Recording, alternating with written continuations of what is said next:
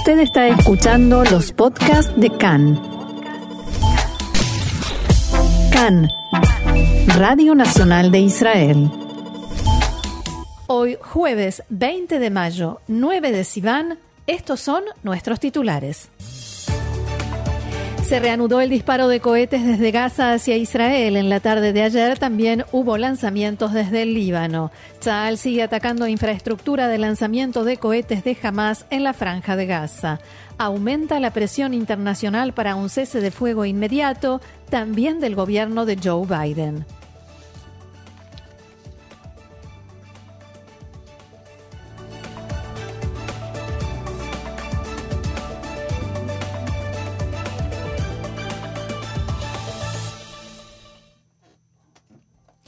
Bien, y vamos entonces al desarrollo de la información. Gracias, Roxana. Aun cuando circulan fuertes versiones sobre un posible alto al fuego que tendría lugar a partir de mañana, Israel sigue siendo objetivo de eh, los disparos de diferentes eh, cohetes desde la franja de Gaza. Continúa, de hecho, el disparo hacia la zona aledaña a la franja de Gaza en la última media hora en forma incesante en Kisufim, Be'eri, Reim, Netiva Sará y otras localidades de la zona. También sonaron las alarmas en Beersheba y los alrededores de la ciudad. Vamos a ir, por supuesto, actualizando a medida que haya información sobre la consecuencia de estos disparos. También vale recordar cómo fue la jornada de ayer por la tarde. Los habitantes de Ashkelon, Ashdod y varias de las ciudades y kibutzim de las zonas debieron refugiarse en cuartos seguros debido a los constantes disparos de cohetes. Luego de algunas horas de tensa calma, pasada la medianoche, Beersheba y Ofakim fueron los objetivos hacia donde se dispararon casi una docena de cohetes. De estos, tres cayeron en un campo abierto y el resto fue derribado por el sistema de seguridad Cúpula de Hierro. Producto de este ataque resultaron dañados con heridas leves un hombre de 50 años y una niña de 14, ambos cuando se dirigían a sus correspondientes refugios. Minutos más tarde, las sirenas también sonaron en la zona de Kiryat eh, Malají, pero no se reportaron impactos, ni daños, ni heridos. A primera hora, Chal informó que durante la jornada de ayer se intensificaron, se identificaron, perdón, alrededor de 200 lanzamientos desde Gaza hacia Israel. De estos 200 ocurrieron 70 entre las 7 de la tarde y las 7 de la mañana de hoy. De esos, 10 cayeron dentro de la franja y del total de los 200, el 90% fue, fue interceptado por Kipat Barcel. A media mañana se registró también el disparo de un misil antitanque contra un autobús en la zona de Sikkim. Si bien el vehículo estaba vacío, un soldado que se encontraba al lado resultó levemente herido. Poco después de las 4 de la tarde, ayer fueron disparados cuatro cohetes hacia el norte de Israel y la zona de la Galilea, un área que vivía en calma desde hace más de una década.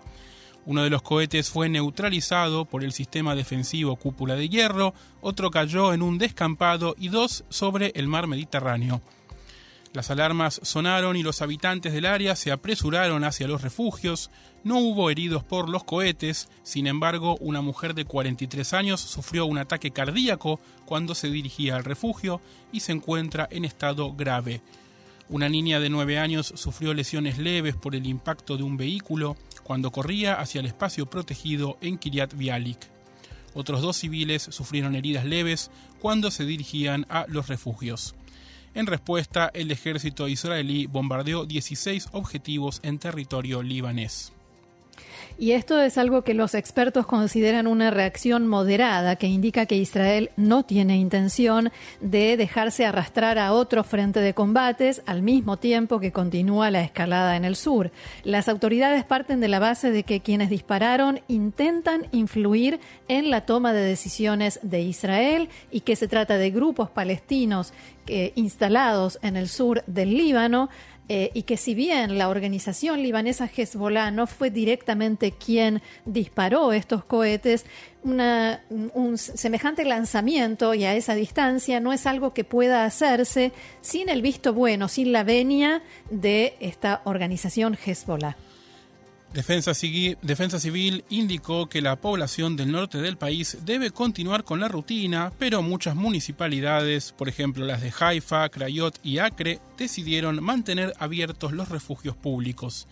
Esta es la primera vez desde la Segunda Guerra del Líbano que los disparos desde el, desde el Líbano justamente tienen como objetivo la zona de Haifa y de Crayot.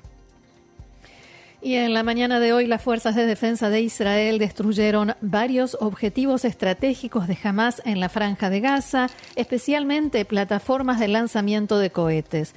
Uno de los ataques estuvo dirigido hacia una plataforma y dos depósitos de armas ubicados en la ciudad de Han que, según el comunicado del ejército, impidió el lanzamiento de cohetes contra Israel. De acuerdo con Saal, en el video que registra el ataque se pueden ver explosiones secundarias después del impacto del misil israelí, lo cual indica que varios cohetes estaban dentro del lanzador cuando fue destruido.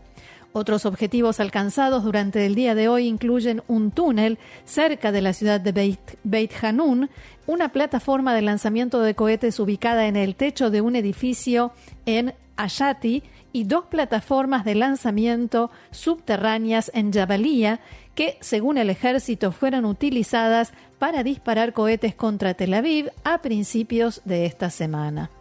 Tzal informó además que aviones de combate destruyeron hoy un centro de comando de Hamas, desde el cual la organización supervisó la actual ronda de combates, dice textualmente el comunicado. El Ministerio de Salud en Gaza informa de que desde el inicio de la escalada se registraron 230 muertos, 65 de ellos niños y 1.710 heridos. Saal sostiene que la gran mayoría de los fallecidos son miembros de Hamas o de la Jihad Islámica y que un número no reportado de víctimas murió producto del lanzamiento de cohetes de Hamas que cayeron dentro del enclave. El ministro de Relaciones Exteriores de Alemania, Heiko Maas, aterrizó esta mañana en el aeropuerto Ben Gurion, donde fue recibido por su par israelí, el canciller Gaby Ashkenazi. Ashkenazi agradeció a Maas por llegar a una visita de solidaridad, dicho esto textuales palabras, y expresó gratitud al gobierno de Alemania por su apoyo a Israel durante todo el conflicto y por condenar el terror de Hamas así como por enfatizar el derecho de Israel a defenderse.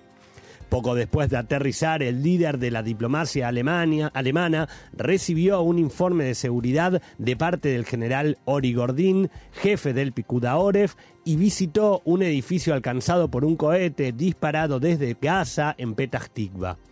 Más dijo que su visita está destinada a mostrar solidaridad con Israel y a enfatizar el derecho de Israel a defenderse, junto con mostrar que Alemania apoya los esfuerzos para alcanzar un cese al fuego.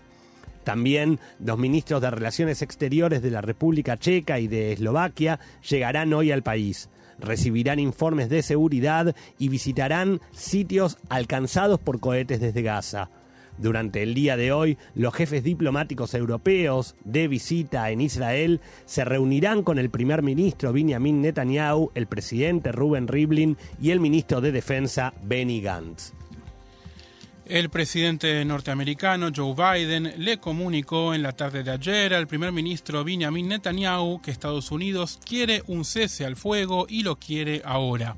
El primer ministro reaccionó diciendo que aprecia especialmente el apoyo del presidente de Estados Unidos, nuestro amigo Joe Biden, al derecho del Estado de Israel a defenderse, pero nosotros estamos decididos a continuar la operación militar hasta que logremos nuestro objetivo, devolver la tranquilidad y la seguridad a los ciudadanos israelíes. La Casa Blanca difundió poco después un comunicado en el que explicaba que Netanyahu y Biden conversaron por cuarta vez desde el comienzo del operativo protector de los muros y que dialogaron en forma detallada sobre lo que está sucediendo en Gaza, el avance de Israel en su esfuerzo por reducir las capacidades de Hamas y otros factores terroristas, y sobre los esfuerzos diplomáticos de Estados Unidos y otros países por lograr un cese de fuego. El texto del comunicado continúa el presidente le aclaró al primer ministro que él espera ver una significativa reducción de la escalada de cara a un alto al fuego. La viceportavoz de la Casa Blanca, Karine Jean-Pierre, dijo después de la conversación entre Biden y Netanyahu que el foco de Estados Unidos no ha cambiado y sigue puesto en calmar la situación. Abro comillas, es lo que estamos pidiendo desde hace ocho días. Una fuente de alto rango del gobierno norteamericano dijo que Netanyahu no le dio a Biden garantías que indique que el cese de fuego efectivamente está cerca, pero el presidente le advirtió que tendrá cada vez más dificultades para frenar la creciente crítica a nivel internacional en Estados Unidos y especialmente dentro de su partido. Una muestra de ello se pudo ver en la noche del martes, cuando el presidente Biden realizó una visita a una fábrica en Detroit y la congresista Rashida Tlaib, de origen palestino, lo recibió en el aeropuerto y en una locución de aproximadamente 10 minutos, Tlaib manifestó su repudio a los bombardeos israelíes en Gaza, que calificó de crímenes contra los palestinos, dicho esto entre comillas, y exigió a Biden que defienda a su pueblo. Un día antes había acusado a Biden de recibir órdenes de Netanyahu. A continuación, el presidente Biden dijo que admira el intelecto, la pasión y la preocupación por mucha gente que muestra Rashida Tlaib y prometió que se encargará personalmente del bienestar de sus familiares que viven en la margen occidental. También desde Rusia se hizo sentir la creciente presión. El viceministro de Relaciones Exteriores, Mikhail Bogdanov, que también es enviado especial del presidente Putin a Medio Oriente, dialogó en la tarde de ayer con el embajador de Israel en Moscú, Alexander Benzby, y le manifestó su gran preocupación por la escalada. La Cancillería difundió posteriormente un comunicado en el que señalaba que la parte rusa hizo hincapié en que no está dispuesta a aceptar nuevos pasos que lleven a más víctimas civiles. En el comunicado también indican que Bogdanov le hizo saber al embajador israelí que Rusia está dispuesto a mediar entre las partes. Mientras tanto, en la tarde de hoy se reunirá la Asamblea General de Naciones Unidas para tratar la ofensiva israelí. Dicho esto, entre comillas, los discursos estarán a cargo de los ministros de Relaciones Exteriores de Turquía, Pakistán, Qatar y Kuwait y el de la Autoridad Palestina. La Unión Europea se sumó a la presión por un cese al fuego inmediato y los presidentes de los países miembros debatirán el tema en una reunión que llevarán a cabo el lunes. Esto sucede después de que los ministros de Relaciones Exteriores europeos no lograron llegar a un acuerdo para publicar un comunicado conjunto sobre el tema debido a la oposición de Hungría. El alto representante de la Unión Europea para Asuntos Exteriores y de Seguridad, Josep Borrell, emitió su propio comunicado en el que reflejó la postura de la mayoría de los países. Repudiamos los ataques con cohetes de Hamas y otros grupos terroristas, pero la reacción debe ser proporcional, respetando el derecho internacional humanitario. Bien, y ya el, solo hecho de que coordinen una reunión para el lunes para hablar de un cese de fuego, a mí me da como la pauta de cuándo, cuánto entienden de lo que sucede, y dicho esto con todo respeto, pero cuánto entienden de lo que sucede aquí en Medio Oriente y específicamente en, eh, en el conflicto palestino-israelí. O sea, tienen tiempo, no tienen apuro, pero de aquí al lunes vaya uno a saber qué puede llegar a suceder eh, en esta escalada de violencia. Bueno, tal vez tienen alguna cena familiar, algo que, preparar entre ellos, entonces no, no, no se pueden tratar estos eh, temas el fin de semana. Yo creo que en Medio Oriente, si le preguntas a cualquier persona, en cualquier lado de Medio Oriente en este momento, le preguntas a cualquier, ¿tenés algo para hacer el lunes? Te dice, ¿qué sé yo qué va a pasar el lunes? Claro, pero de aquí al lunes, una eternidad. Bien, y en este mismo orden de cosas, uno de los líderes de Hamas, Musa Abu Marzouk, dijo anoche que estima que los esfuerzos por lograr un cese de fuego tendrán éxito en un, lapso de uno o dos días.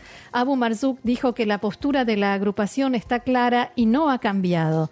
Abro comillas, si ellos siguen, nosotros seguimos, y si ellos frenan, nosotros frenamos. En Israel, mientras tanto, el Gabinete de Seguridad no se reunió anoche como se esperaba o se suponía, lo cual dejó en claro que la decisión de un cese de fuego no era inminente. También en la mañana de hoy, desde Hamas, dijeron en un comunicado nos mantendremos en alerta hasta el último minuto antes del cese de fuego y también advirtieron obligaremos a Israel a rendirse y aceptar nuestras condiciones. Y esto me lleva a un eh, comentario de algo que tiene que ver con la experiencia de cada vez que se produce una escalada de violencia o una guerra con Hamas y los grupos terroristas de la Franja de Gaza. Cuando se empieza a hablar de cese de fuego y todos tenemos la sensación de que esto empieza a terminarse, ahí generalmente viene un ataque, una ofensiva muy fuerte de Hamas con cohetes hacia Israel. ¿Y por qué digo esto? Porque uno tiene la tentación de decir, bueno, ya se está terminando, puedo salir, bueno, esta vez no entro al refugio, no, a no descuidarse, porque estos son los momentos más peligrosos, y esto no lo digo yo, lo dijo ayer el representante de Pikud Aoref, de Defensa Civil, cuando volvió a explicar todas las instrucciones de cómo protegerse cuando suenan las sirenas no se termina hasta que está terminado. No dejamos de cuidarnos y protegernos hasta que realmente se puso punto final. En este momento se acaba de dar a conocer que la investigación preliminar de esto que informaba, que comentaba Gaby a principio del programa, de este incidente en el que fue disparado un misil antitanque a un autobús que estaba vacío en el paso Eres, la investigación eh, preliminar indica que el misil fue disparado apenas unos minutos después de que bajaron del autobús 30 combatientes del batallón 101 de paracaidistas del ejército de Israel. Eh, los eh, combatientes habían llegado para eh, reforzar la presencia de otros efectivos en la zona y por supuesto el incidente se sigue investigando y como se dice en el ejército israelí, como suelen decir, se sacarán las conclusiones y se aprenderán las lecciones del caso. Continuamos ahora sí con la información. Eh, el Sindicato de Trabajadores de la Compañía Eléctrica de Israel, Gebrata Hashmal, anunció que no tienen intención de reparar las líneas eléctricas a Gaza hasta que el grupo terrorista Hamas devuelva los cuerpos de los soldados a Dar Goldin y Oron Shaul, ambos muertos en la guerra de 2014, así como al civil Avera Mengitsu, quien entró en Gaza por su propia voluntad el mismo año. El comunicado no menciona a Isham al-Sayed, un segundo civil que entró en la franja en 2015. El líder del sindicato, Miko Tsarfati, reconoció que por el momento la medida es simbólica porque no es posible ingresar a la franja, pero aseguró que una vez que los enfrentamientos terminen, si la dirección de la empresa da instrucciones de ir a reparar las líneas, abro comillas, nosotros como sindicato de trabajadores pediremos no conectarlos hasta que los muchachos regresen. La compañía emitió un comunicado en respuesta diciendo que es una empresa gubernamental sujeta a las disposiciones de la ley y creemos que la electricidad es un producto esencial que está fuera del conflicto. La compañía agrega que espera que los muchachos regresen a casa. Fuentes israelíes aseguran que cinco de las diez líneas de alta tensión de Gaza fueron cortadas producto de los cohetes desde la franja y de las represalias israelíes mientras continúan las tensiones e incidentes provocados por Hamas en la margen occidental, efectivos del ejército israelí llevaron a cabo durante la noche una ola de arrestos en la zona. 40 personas, un número muy alto para una sola noche, fueron arrestadas, la mayoría miembros de Hamas. Entre los detenidos hay integrantes del liderazgo de Hamas y muchos de quienes formaban parte de la lista electoral para las elecciones parlamentarias suspendidas de semanas atrás. Uno de los detenidos es una figura de alto rango de Hamas en la margen occidental, Naif Rajub, hermano de Jibril Rajub. En esta escalada, a diferencia de anteriores, Hamas tenía también logró impulsar protestas en territorio de la autoridad palestina, al mismo tiempo que en Jerusalén y entre árabes y judíos israelíes. Incluso llegó a liderar una marcha de protesta con banderas de Hamas hacia la Mukata, la sede del gobierno de la autoridad palestina en Ramallah. En la autoridad palestina hay preocupación cada vez mayor por este panorama e intentan convertirse en quienes lideren las protestas y reclamos contra Israel. Ayer hubo enfrentamientos e incidentes violentos en la margen occidental con un saldo de tres palestinos muertos. La autoridad palestina aumentó en las últimas horas la presencia y actividad de sus fuerzas de seguridad por temor a perder el control de la situación. Bien, y otra información que nos llega en este momento, el canal eh, libanés Al Mayadin informó hace instantes que el comandante de la Fuerza Quds de la Guardia Revolucionaria de Irán, Ismail Kahani, le envió un eh, mensaje de apoyo al jefe del brazo militar de Hamas, Muhammad Def, a quien eh, mm, definió como un mártir vivo que a lo largo de toda su vida está al frente de la Guerra Santa. Me dirijo a usted como comandante valiente y a todos los comandantes de las facciones de la resistencia. Eh, les nos prometieron un triunfo por Jerusalén y ustedes han hecho que el enemigo pruebe el amargo gusto de la derrota, dijo el jefe de la Fuerza Quds de la Guardia Revolucionaria de Irán. Paz para el pueblo palestino en todas las ciudades ocupadas desde el año 1948. Paz para los habitantes de la Franja de Gaza. Como decía, mensaje del comandante de la Fuerza Quds de la Guardia Revolucionaria de Irán al jefe del brazo armado de Hamas. Y volvemos a Israel porque la carrera por ser el próximo presidente de Israel finalmente será un duelo entre dos. El director de la agencia judía, presidente de la agencia judía, Itzhak Buji Herzog, y la educadora Miriam Pérez, ganadora del premio Israel. La Knesset definirá el cargo en una votación secreta entre sus 120 miembros el próximo 2 de junio poco más de un mes antes de que finalice el mandato de siete años del actual presidente Reuben Rivlin el 9 de julio. Los candidatos debían recibir las firmas de al menos 10 legisladores antes del plazo final para poder postularse. Herzog presentó 27 firmas y Pérez 11. El cantante Yoram Gaon, el exdiputado de Abodá Mijael Barzoar y el diputado del Likud Yehuda Glick habían lanzado sus propias candidaturas, pero anunciaron que las retiraban poco antes del límite de la presentación de firmas, que venció a medianoche. Y este es un tema que sin duda trataremos más ampliamente cuando se acerque la fecha.